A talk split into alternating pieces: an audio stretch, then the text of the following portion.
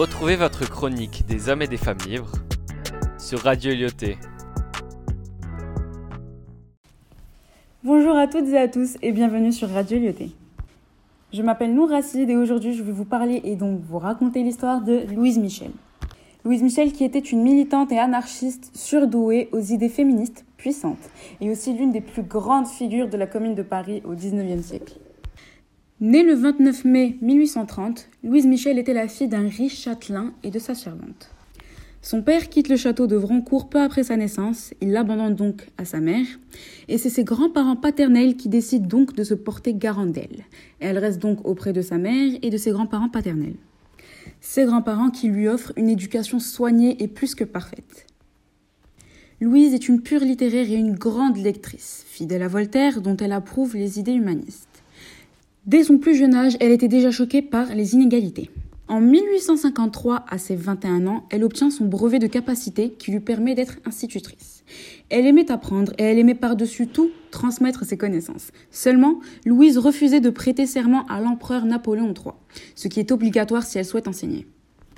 Louise décide donc de sortir du système et de créer sa propre école à Audincourt où elle y enseigne à sa façon. Après environ trois ans, donc en 1856, Louise tente sa chance à Paris en tant qu'enseignante. En parallèle, elle continue à s'instruire et s'engage de plus en plus dans le militantisme. Elle fréquente aussi de plus en plus de chefs de file et d'intellectuels révolutionnaires. En 1856, elle commence à écrire ses premiers textes, poésies et articles qui sont publiés dans les journaux de position.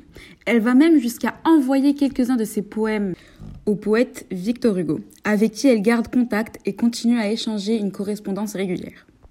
À cette époque, le féminisme était appelé le mouvement de libération des femmes. Louise, elle, défendait corps et âme ses idées féministes. En 1869, elle devient secrétaire de la Société démocratique de moralisation. L'année qui suit, elle est élue présidente d'une assemblée féminine révolutionnaire. Vingt ans plus tard, Louise se bat toujours pour défendre ses idées. En mai 1871, elle monte à l'assaut des buts, à Montmartre, en uniforme en tant que propagandiste et ambulancière. Seulement, elle est activement recherchée, mais elle ne se laisse pas prendre. Les autorités décident donc de lui tendre un piège, en arrêtant sa mère. Elle s'en rend donc en échange de la liberté de celle-ci. Louise est condamnée à la déportation à Auberive. Après avoir purgé sa peine, elle est envoyée en exil en Nouvelle-Calédonie. Là-bas, elle reprend son poste d'éducatrice et d'enseignante. C'est à cette période qu'elle commence à s'intéresser à l'anarchisme. Après des années d'exil, en 1880, Louise revint en France. Pendant son absence, sa réputation est forgée. À peine de retour qu'elle prend la tête du mouvement ouvrier et milite en faveur de la grève générale. Elle commence à faire plusieurs conférences en France, puis en Belgique, au Royaume-Uni et en Hollande. Les foules l'admirent. Elle est officiellement anarchiste. En janvier 1905, Louise meurt pendant une tournée de conférences à Paris. C'est ainsi que mourra l'une des plus grandes figures féministes d'Europe. Retrouvez votre chronique des hommes et des femmes libres sur Radio Lyoté.